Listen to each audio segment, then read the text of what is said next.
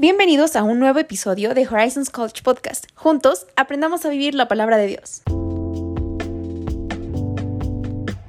Bueno, comencemos. El tema de hoy se llama ¿Cómo vivir sin límites? Bueno, entonces vamos a comenzar revisando la base de toda la ley y los profetas.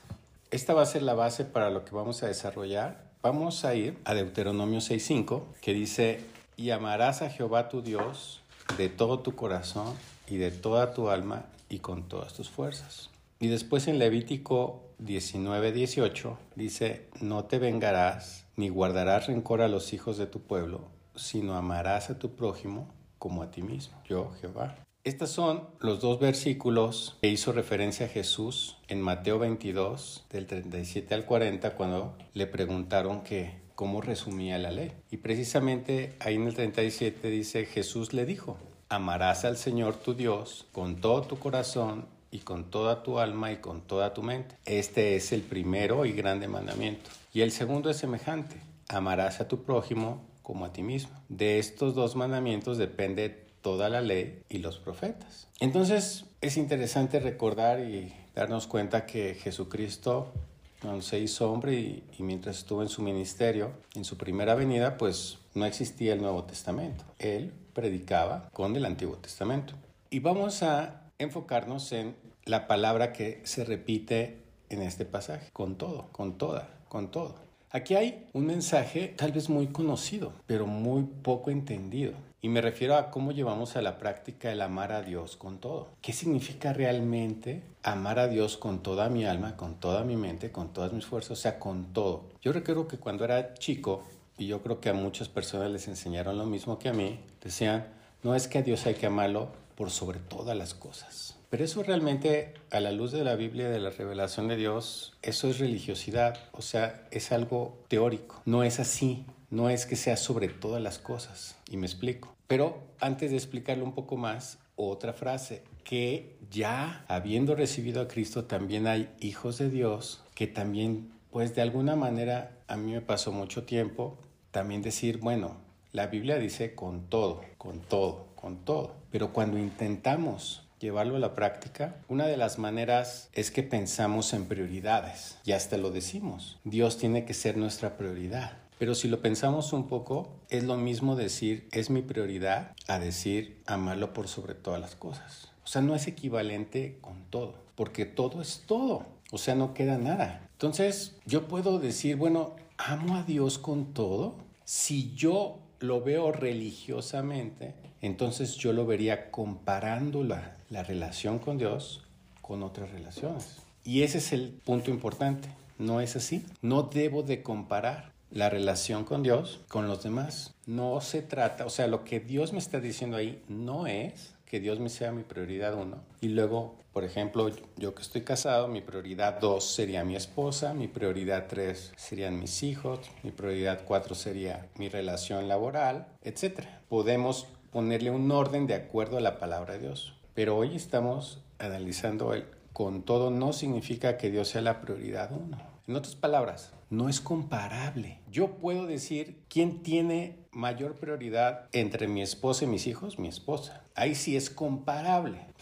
Son dos relaciones terrenales y temporales. Pero no es comparable con la relación con Dios porque no es temporal y no es terrenal. La relación con Dios es sobrenatural y es eterna. Entonces no son comparables. Entonces el punto importante aquí para comenzar a profundizar en cómo vivir sin límites. Entonces, vamos a ir más en detalle a la palabra, pero este es el punto que vamos a profundizar. No es comparable la relación con Dios a las otras. Porque ¿qué es lo que nos sucede en el día a día si la comparamos? Aunque digamos es la prioridad o no, ya comenzamos mal. Porque la metemos en el mismo cajoncito. Al compararla con otras, entonces vamos a vivir una paradoja por así decirlo, porque nunca vamos a lograr que Dios sea el todo, porque tendríamos que sacar a todo lo demás de nuestra vida. Es como una utopía, el decir, ah, sí, Dios es mi prioridad uno. Ah, pero ¿cuánto tiempo le dedico a Dios? ¿El 100% de mi tiempo? Pues no. ¿Y es lo que dice la Biblia? No, es el punto. Entonces, ¿cuál es el punto importante aquí? Que no es comparable. Bueno, entonces vamos a seguir para entender. Entonces, ok, no es comparable, por lo tanto no la puedo numerar junto con las demás. Digamos que es de otra categoría. En mi corazón tiene que estar en otro nivel, en otra categoría.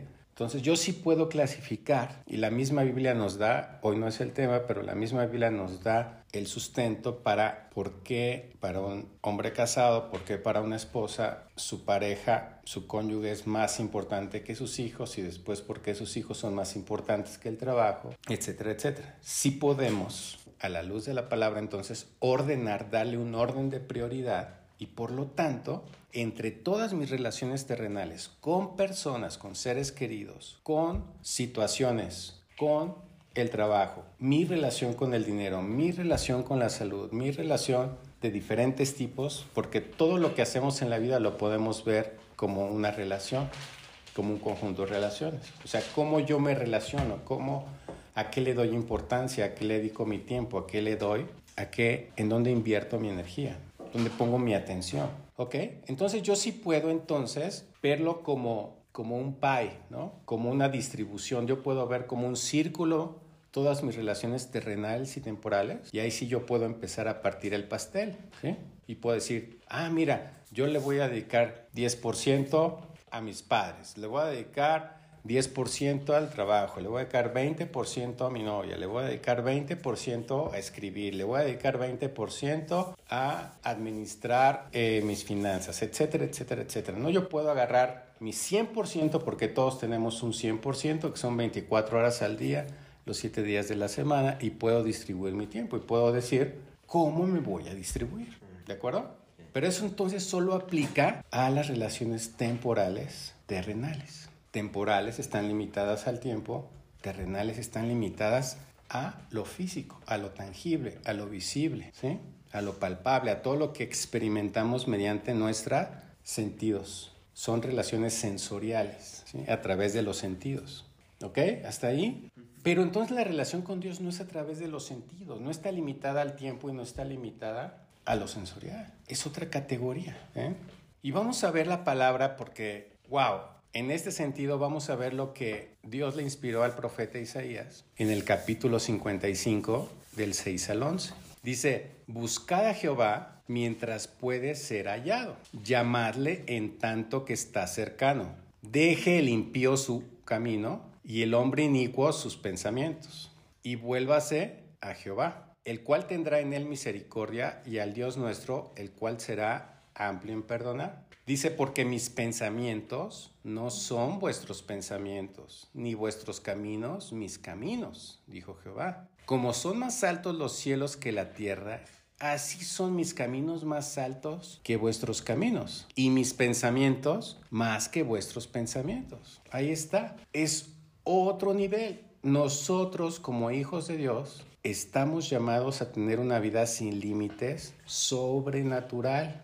atemporal, porque así es, la vida eterna es nuestra relación con Dios, así le llama Dios en la palabra. ¿Cómo se llama mi relación con Dios? Vida eterna. Así lo dice la Biblia. ¿Qué es la vida eterna?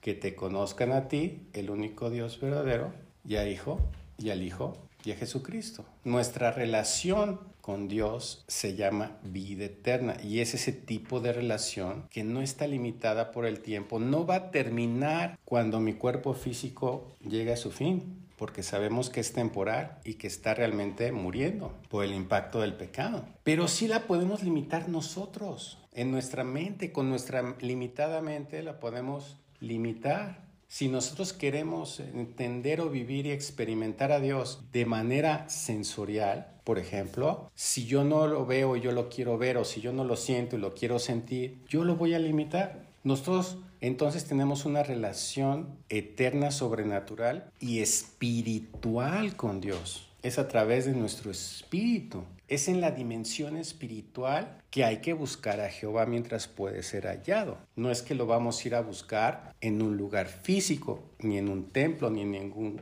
lugar en particular. Es en nuestro corazón en donde está el jardín del Edén que Dios plantó el día que recibimos a Cristo. Es ahí el lugar secreto en donde nuestro espíritu se puede encontrar con el Espíritu Santo que mora en nosotros. ¿Sí? Entonces, sigo con el pasaje, dice entonces, porque como descendiente de los cielos la lluvia y la nieve, porque como desciende de los cielos la, la, lluvia y la nieve, y no vuelve allá, sino que riega la tierra y la hace germinar y producir, y da semilla al que siembra, y pan al que come, así será mi palabra que sale de mi boca. No volverá a mí vacía, sino que hará lo que yo quiero, y será prosperada en aquello para que la envíe. Entonces, este es el fruto, el fruto de realmente estarme conectando en lo sobrenatural, espiritualmente con Dios, hablando, conversando, estableciendo una comunicación, experimentando su presencia y su amor, recibiendo sus pensamientos, que no son mis pensamientos, revelándome sus caminos, que no son mis caminos limitados humanos, entonces el impacto de esa experiencia espiritual con Dios cotidiana, porque Él quiere comunicarse y que yo experimente su presencia y estar conmigo todos los días, es que va a impactar mi vida y se tiene que ver. Y se tiene que ver en la persona en la que me voy convirtiendo que tiene que ser cada vez más parecida a Jesucristo. Entonces, el lugar que Dios quiere habitar en nuestra vida es total, como lo vimos, es total. Las otras relaciones terrenales, temporales y sensoriales son secundarias. También hay una, un pasaje que dice, el que ama a padre y madre más que a mí, no es digno de mí. Y precisamente eso se refiere, es que no es una comparación, es que no es comparable, es que ni siquiera, ni siquiera pueden competir, como hay una frase en México, no le llega a los talones, no es comparable, no, no, no, no es equiparable. ¿eh? Por eso, quedémonos con esto que estamos hablando. Las otras relaciones, todas las temporales, sensoriales y físicas, son, o naturales, son secundarias y solo debe de haber una relación primaria, que es con Dios, que hasta podemos decir tres, con el Espíritu Santo, con Dios Hijo y con Dios Padre, pero es un solo Dios. Entonces también por eso les decimos una la relación con Dios. Pero como dije, la palabra dice que la vida eterna es conocer al Padre a través del Hijo directamente por el poder del Espíritu Santo que es el que mora en nosotros y ahí están las tres personas. Entonces, ¿qué nos dice el Señor a través de la primera carta de Pablo a los Corintios en el capítulo 3. Este es el pasaje central, es en donde vamos a ver más detalles para continuar y vamos a estar leyendo desde el versículo 1 hasta el 19 de 1 Corintios 3. Dice, de tal manera que yo, hermanos, no pude hablaros como espirituales, sino como a carnales, como a niños en Cristo. Os di a beber leche y no vianda porque aún no, es, no erais capaces ni sois capaces todavía. Vamos aquí a, a seguir la referencia de Hebreos 5 del 11 al 14 para profundizar un poquito más. Ahora regresamos ahí donde íbamos. Hebreos 5 entonces del 11 al 14, dice, acerca de esto tenemos mucho que decir y difícil de explicar, por cuanto os habéis hecho tardos para oír, porque debiendo ser ya maestros, después de tanto tiempo, tenéis necesidad de que os vuelva a enseñar cuáles son los primeros rudimentos de la palabra de Dios. Y habéis llegado a ser tales que tenéis necesidad de leche y no de alimento sólido. Y todo aquel que participa de la leche es inexperto experto en la palabra de justicia porque es niño. Pero el alimento sólido es para los que han alcanzado madurez, para los que por el uso tienen los sentidos ejercitados en el discernimiento del bien y del mal. Wow, entonces vean, estamos hablando de madurez que está relacionada con el crecimiento espiritual. Estamos hablando de madurez espiritual, estamos hablando de crecimiento de mi relación personal con Dios y la madurez a la que me lleva como persona integral a mi manera de vivir como ese fruto de la palabra de Dios que ha impactado mi vida y no ha regresado vacía. ¿sí? Entonces aquí vemos esa conexión que vamos a, a ver más detalle sobre de qué estamos hablando, en dónde está la clave, dónde está la clave del crecimiento y por qué si no hay cambio en mi vida es porque no hay crecimiento. Si yo sigo con los mismos problemas, con los mismos pecados, con las mismas preocupaciones, con los mismos miedos, con las mismas inseguridades, con las mismas dudas, estoy todavía como niño espiritual. Sigo ahí donde me quedé. Porque aún no erais capaces, estoy ya nuevamente en 1 Corintios 3, dice, porque aún no erais capaces, ni sois capaces todavía, porque aún sois carnales. Pues habiendo entre vosotros celos, contiendas y disensiones, no sois carnales y andáis como hombres, porque diciendo el uno, yo ciertamente soy de Pablo y el otro, yo soy de Apolos. ¿No sois carnales? ¿Qué pues es Pablo y qué es Apolos? servidores por medio de los cuales habéis creído. Y eso según lo que a cada uno concedió el Señor. Yo planté, Apolos regó, pero el crecimiento lo ha dado Dios. Aquí está hablando en particular hasta de lo que sucede dentro de la iglesia y este es algo bien, bien delicado porque dentro de la misma iglesia, entre hermanos espirituales, puede haber celos, contienda, contiendas y disensiones. Y vaya que es, y es muy importante que entendamos hijos de Dios, que este es el principal objetivo de la guerra espiritual contra, contra la iglesia. Es generar divisiones, generar dudas, es engañar, destruir y matar. Y el blanco de la guerra espiritual es la iglesia. Y hay un gran problema, que precisamente cuando yo comparo a Dios con otras personas, con otras relaciones, pues a veces hasta en primer lugar, hasta puede estar mi pastor con mayor prioridad que Dios. ¿Cuántas personas no hay que más bien dependen de su guía espiritual, de su pastor, de su maestro, más que de Dios? No son capaces de recibir el alimento sólido directamente del Espíritu Santo porque no van a buscar a Dios y no tienen su relación y no alimentan, no, no desarrollan no enriquecen su relación con Dios. ¿Cuántos no hay que dicen, ora por mí? Es que a usted sí lo escucha el Señor. ¿Oras por mí? Porque a mí como que no, como que no no me escucha. Pues es que no ha desarrollado su relación. Su fe es inicial, es fe de un niño que todavía necesita lechita, necesita que le dé su pastor la lechita así ya masticadita, ¿no? Imagínense ya la carne así masticadita como para poder, poderla digerir, ¿sí? Ok, ahora, para seguir enfocados en el punto, esto, esto aplica a cualquier otra relación, dependencias a otras personas, a relaciones temporales, ¿sí? De esas que son las secundarias. O sea, yo cuando muestro mis falencias, mis debilidades, cuando yo muestro que tengo celos, que hay contiendas, que hay disensiones, que hay divisiones, que hay falta de entendimiento en mis relaciones secundarias, o sea, con las otras personas, con mis seres queridos. ¿Qué es lo que está sucediendo? Que estoy mostrando mi inmadurez.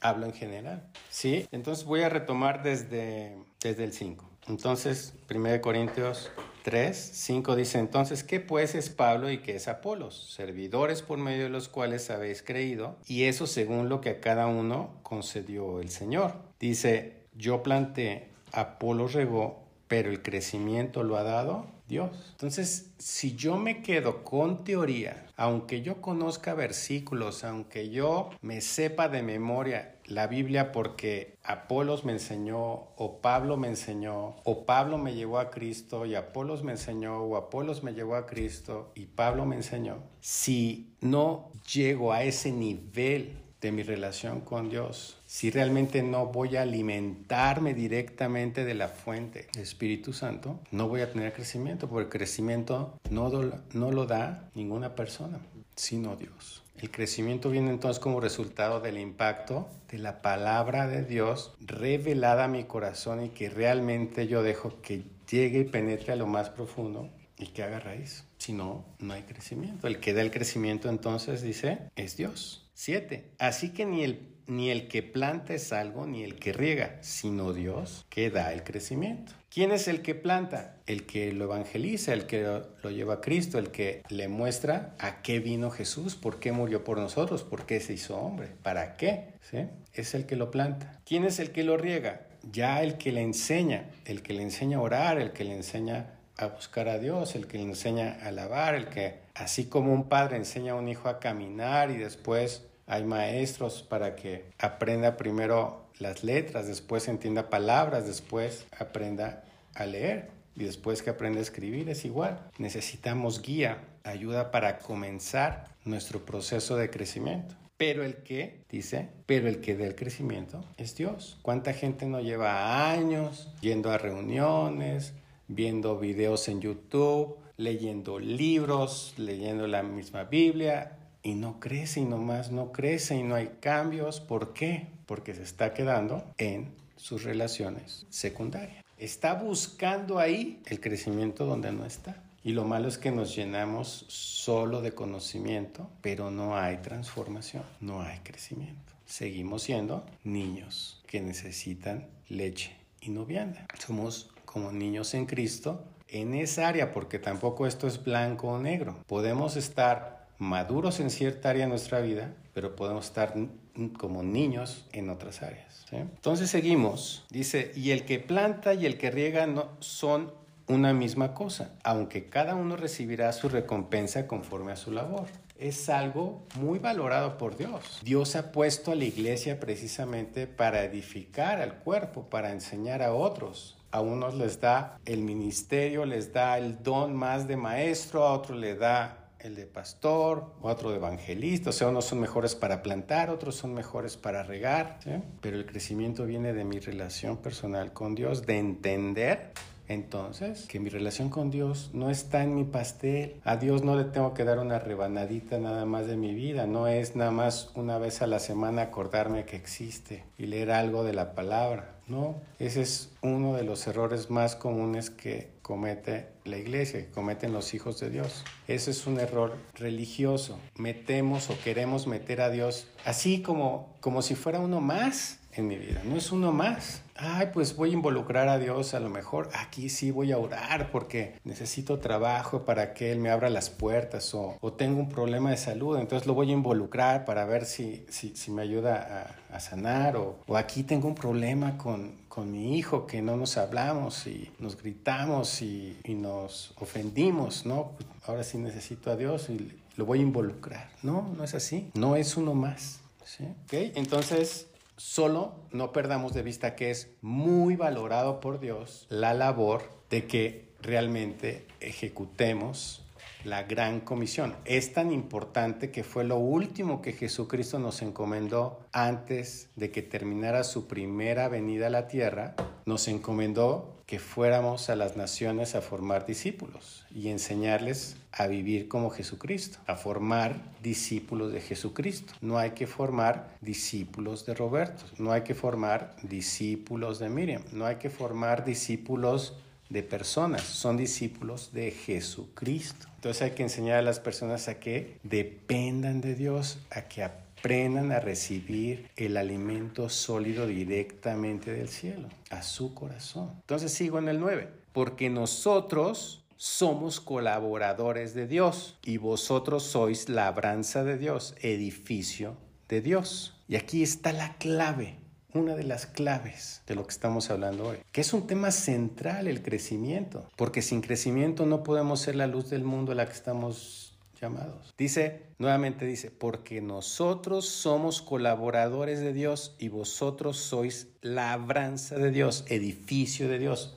Veamos, nuestra vida Dios para que entendamos, pensemos que somos como un edificio que Dios lo va construyendo. Pero dice que nosotros somos colaboradores. Pero vean muy bien, somos colaboradores en, con Dios para nuestra propia transformación. No es nada más, como en el 8, para plantar a algunos, ¿sí? O regar a otros, que está usando como la metáfora de las plantas. ¿sí?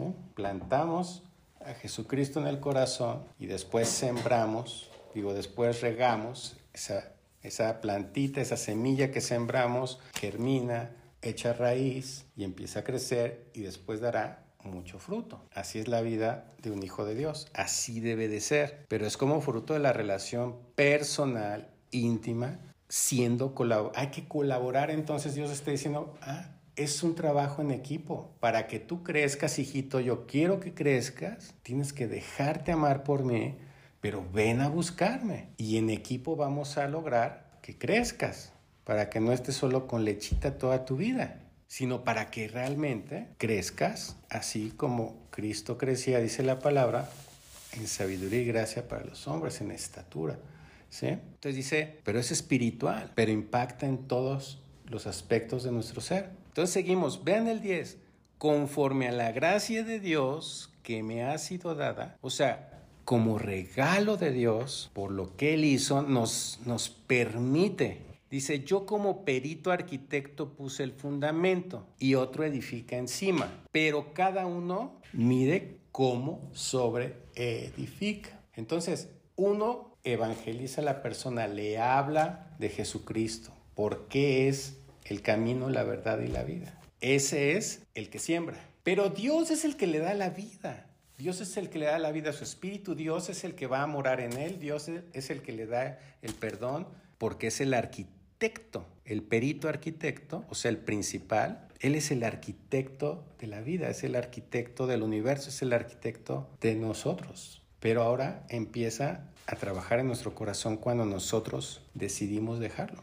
Dice, y otro edifica encima. Todas las personas, especialmente nuestro pastor, nuestro guía espiritual que edifica, nos ayuda a ir edificando ese edificio que es nuestra vida. Pero, pero dice, cada uno mire cómo sobreedifica. Es mi responsabilidad sobreedificar mi vida. O sea, Dios es el que me da el crecimiento, pero depende de mí. En otras palabras, yo tengo con mis decisiones, con mi fe, con mi confianza en Dios, con mi búsqueda a Dios, por mi relación con Dios, es que yo dejo que Dios me dé crecimiento. Esa labor de colaboración con Dios para hacia mí, hacia mi propia transformación, como dice la palabra, para convertirme en la sal de la tierra, depende de mí. Yo soy el que sobreedifico en el edificio que es mi vida. ¿sí? Dice el 11, porque nadie puede poner otro fundamento que el que está puesto, el cual es Jesucristo no es que yo pueda levantar ese edificio en cualquier terrenito que yo me encuentre en cualquier lugar, ¿verdad? que eso también hacemos. Cuando yo tengo dependencias de otras personas, entonces yo sobreedifico mi vida en otros terrenitos diferentes, o sea, con personas, con humanos. Pero no, el único humano, pero que también es Dios, es en donde tenemos que sobreedificar nuestra vida. Mi vida tiene que estar centrada y construida, desarrollada sobre Jesucristo. Pero no comparándola con las otras, es totalmente a otro nivel como venimos hablando. Dice entonces, porque nadie puede poner otro fundamento. Nosotros no podemos poner otro fundamento.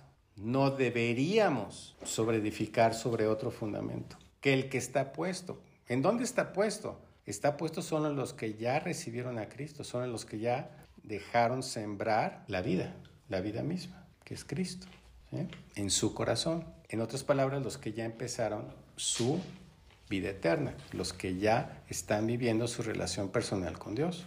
Dice, y si sobre este fundamento alguno edificare oro, plata, piedras preciosas, madera, heno, hojarasca, la obra de cada uno se hará manifiesta, porque el día la declarará, pues por el fuego será revelada, y la obra de cada uno, cual sea, el fuego la probará. Si permaneciere la obra de alguno que sobreedificó, recibirá recompensa. Si la obra de alguno se quemare, él sufrirá pérdida, y si bien él mismo será salvo, aunque así como por fuego, o sea, cuando sobreedificamos en Cristo, vamos a tener recompensa, vamos a tener fruto. Cualquier otro fundamento nos va a llevar a pérdida porque el fuego de Dios lo probará.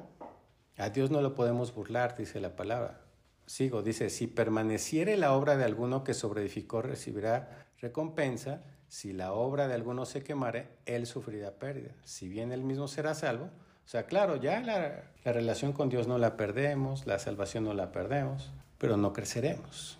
No habrá fruto en nuestra vida. No, no, se, no, no colaboraremos con Dios para que Él cumpla la obra en nosotros, el propósito que tiene con nosotros en este tiempo. Dice, ¿no sabéis que sois templo de Dios y que el Espíritu de Dios mora en vosotros? Si alguno destruyera el templo de Dios, Dios le destruirá a él, porque el templo de Dios, el cual sois vosotros, santo es. Nadie se engaña a sí mismo. Si alguno entre vosotros se cree sabio en este siglo, hágase ignorante, para que llegue a ser sabio porque la sabiduría de este mundo es insensatez para con Dios, pues escrito está, Él prende a los sabios en la astucia de ellos. Esta es una referencia a Job 5.13 que dice, igual leer la versión Reina Valera contemporánea, dice, atrapa a los malvados en sus propias artimañas y desbarata sus planes perversos. Entonces estamos en una lucha interna. Si nosotros aún nos hacemos autoengaño o nos hacemos coco wash, como decimos,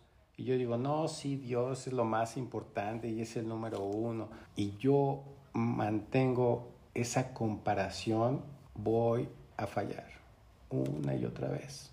¿Y por qué? Porque me voy a dejar influenciar por esa sabiduría humana de las otras personas que estoy equiparando. Yo mismo me estoy restringiendo a los límites naturales, temporales y humanos, sensoriales. Y así es porque estamos llenos de religiosidad cuando nosotros no estamos sobreedificando nuestra vida en Jesús, sino cuando sobreedificamos en otras personas o en cosas, o en la fama, o en poder, o en dinero, en algo temporal, como el reconocimiento. Otro ejemplo. Veamos entonces un pasaje que nos ayuda a, a redondear lo que estamos hablando. San Lucas 6, del 46 al 49.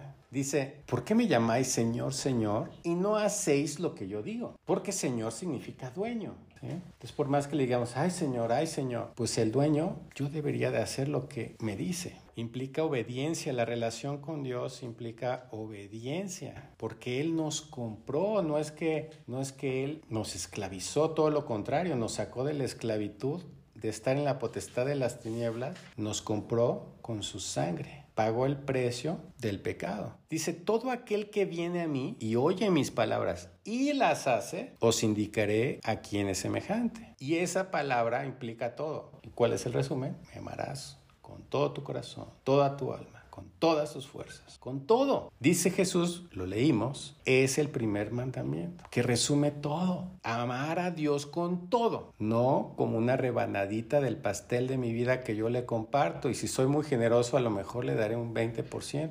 Uno dice, ah, pues le voy a dar mi diezmo, ¿no? el 10% de mi tiempo, ya que diga Dios que le fue bien, si le di el 10% de mi de mi tiempo de mi atención, que por ciento sería mucho, si lo vemos desde la perspectiva errónea, comparándolo con otros. Allá voy, allá voy, porque entonces, ¿cuál es la solución? Si no es darle una rebanadita del pastel de mi vida, entonces, ¿cómo? ¿Cómo amo a Dios? Con todo. Bueno, aquí empezamos a ver cómo. Haciendo las palabras que son su voluntad, haciendo su voluntad cuando ya la oímos, cuando ya la entendimos. Vamos a él, lo escucho y lo obedezco. Dice entonces, es semejante, semejante es al hombre que al edificar una casa, cavó y ahondó y puso el fundamento sobre la roca. Y cuando vino una inundación, el río dio con ímpetu contra aquella casa, pero no la pudo mover, porque estaba fundada sobre la roca. Mas el que oyó y no hizo, que son los religiosos, los que conocen, inclusive hasta pueden discernir la voz de Dios, pueden estar escuchando a Dios, pero no obedecen, no lo hacen, semejante es ese hombre que edificó su casa sobre tierra, sin fundamento. En el otro evangelio dice sobre la arena, que habla de lo mismo, contra la cual el río dio con ímpetu y luego cayó y fue grande la ruina de aquella casa. Nosotros vamos a estar viviendo, se nos va a estar destruyendo nuestro edificio que es nuestra vida, sin nuestra dependencia es de personas o de cosas o de situaciones temporales. No estamos diseñados por Dios y mucho menos si ya nacimos de nuevo al recibir a Cristo para depender de nadie. Y por ahí está la clave. Yo no debo depender de nadie, solo de Dios del único fundamento que está puesto para que dependa de Él, porque estamos diseñados para depender del que lo puede todo, del que lo sabe todo y del que está en todo lugar, y el que me ama incondicionalmente y eternamente. ¿Sí? Entonces, vamos dándole forma a la conclusión. ¿Por dónde va entonces? ¿Por dónde está la clave para yo realmente estar sobre edificando sobre Cristo, para estar construyendo mi casa sobre la roca que es Jesús? La roca no es Pedro, como algunos les enseñaron, más bien les mal enseñaron, porque el único fundamento que nos lleva a crecimiento espiritual, a crecimiento integral, a vivir la vida abundante que nos prometió Jesús, Juan 10:10, es la abundancia de su presencia, de su voluntad que vivo en mi vida, que la hago. Es realmente estar alimentándome con carne, no con lechita. ¿sí? Dios nos da carne, los otros nos dan lechita. Me refiero a los otros que nos hablan de Dios, que nos pueden ayudar. El mundo, no. El mundo nos da basura, nos da sobras, nos engaña, nos manipula, ¿sí? Como acabamos de ver. Si nosotros le hacemos caso al mundo, ¿qué, acabamos de ver? Para Dios eso es insensatez, ¿sí? Entonces, ¿qué hay que hacer? Hay que vivir en los brazos de la voluntad de nuestro papá para estar siendo edificados y recibir el crecimiento. Hay que colaborar con Dios para mi transformación. ¿Cómo? Haciendo su voluntad. Y no basta con conocer su voluntad escrita, sino tengo que ejercitar mi discernimiento espiritual para escuchar su voz, su guía de manera personal y específica para mí cada día. Cuando hacemos su voluntad es como realmente nos demostramos a nosotros mismos y se empieza a notar hacia afuera que de verdad lo estamos amando. Dice la palabra que realmente, y Jesús nos lo enseñó, si amas a Dios, más bien, si haces su voluntad, es porque amas a Dios. Si yo nada más digo, el amor no es lo que digo, es lo que hago. ¿sí? El amor se demuestra haciendo su voluntad. Entonces, conforme nuestro amor por Dios hace raíz en nuestro corazón, es que le permitimos usarnos como instrumento para Él amar a nuestro prójimo como a nosotros mismos. Porque ese es el segundo mandamiento que, que, vimos desde el principio que resumía todo. Amo a Dios con todo y al prójimo como a mí mismo. Son los dos niveles. El prójimo engloba a todas las personas, todos los asuntos terrenales, a todas las personas naturales, que podemos tener una relación física, sensorial, como lo venimos diciendo, pero esa depende del fundamento, depende de mi relación con Dios, está a otro nivel. Entonces, amando a nuestro prójimo como nosotros mismos es realmente permitirle a Dios que los ame a través de nosotros. O sea, Dios nos quiere usar como instrumento de su amor. Y esto es bien importante de entender porque si yo no tengo amor, en mí, si no hay crecimiento en mí, no tengo que darle a los demás.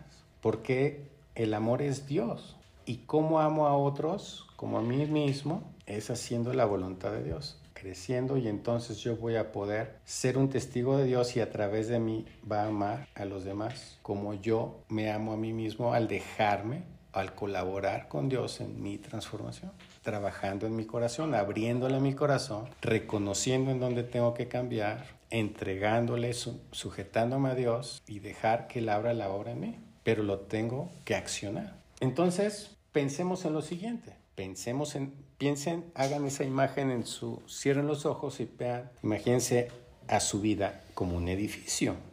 Está la planta baja, el primer piso el piso uno, porque hay países donde no hay planta baja, en Latinoamérica, piso 1, piso 2, piso 3, piso 4, piso 5, piso 6, etcétera de mi vida. Tanto como yo quiera que crezca, no hay límite.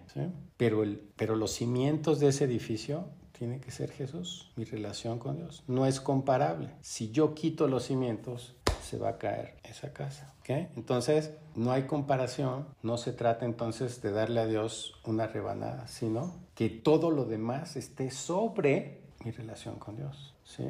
O sea, hacer la voluntad de Dios tiene que estar en todo lo que hago, en todas mis relaciones. Yo voy a estar amando a Dios con mi esposa, yo voy a estar amando a Dios con mis hijos, yo voy a estar amando a Dios en mi trabajo, yo voy a estar amando a Dios en el deporte. Cualquier cosa que yo haga, lo tengo que hacer como para el Señor, no para los hombres. No se trata de involucrar a Dios, se trata de que mi vida sea construida sobre Él. O sea, que Él esté en todo. Es eso significa amarlo con todo, hacer su voluntad en todas las áreas de mi vida, con todas las personas. Porque Él no quiere un departamento de mi alma, Él no quiere un pedacito del pastel de mi tiempo y de mi atención, Él lo quiere todo. Y eso es lo que Pablo escribió en esta carta Gálatas 2.20. Dice, con Cristo estoy juntamente crucificado y ya no vivo yo, mas vive Cristo en mí. Es una entrega total. Y lo que ahora vivo en la carne lo vivo en la fe del Hijo de Dios, el cual me amó y se entregó a sí mismo por mí. Entonces, mediante un corazón totalmente rendido a su voluntad, dejaremos que nuestro Señor Jesucristo sea quien reine en nuestro corazón, para dejarlo ser el fundamento vivo de nuestra vida para vivir sin límites. siendo su testigo vivo, llevando luz a donde hay tinieblas. Entonces vamos a poder vivir sin límites siempre y cuando estemos sobreedificando nuestra vida sobre el fundamento vivo, que es Jesucristo. Solo así. Entonces, refuerzo para cerrar. Dios no quiere que lo involucremos en una parte de nuestra vida. Él quiere ser nuestra vida, porque ya no vivo yo. Pero eso en la práctica hay que hacerlo. Es, es una entrega. Entregarnos a su voluntad. Vivir bajo los brazos de papá, siendo el hijo que Él quiere que seamos. Amén. Gracias por escuchar este episodio de Horizons College. Te esperamos en el próximo.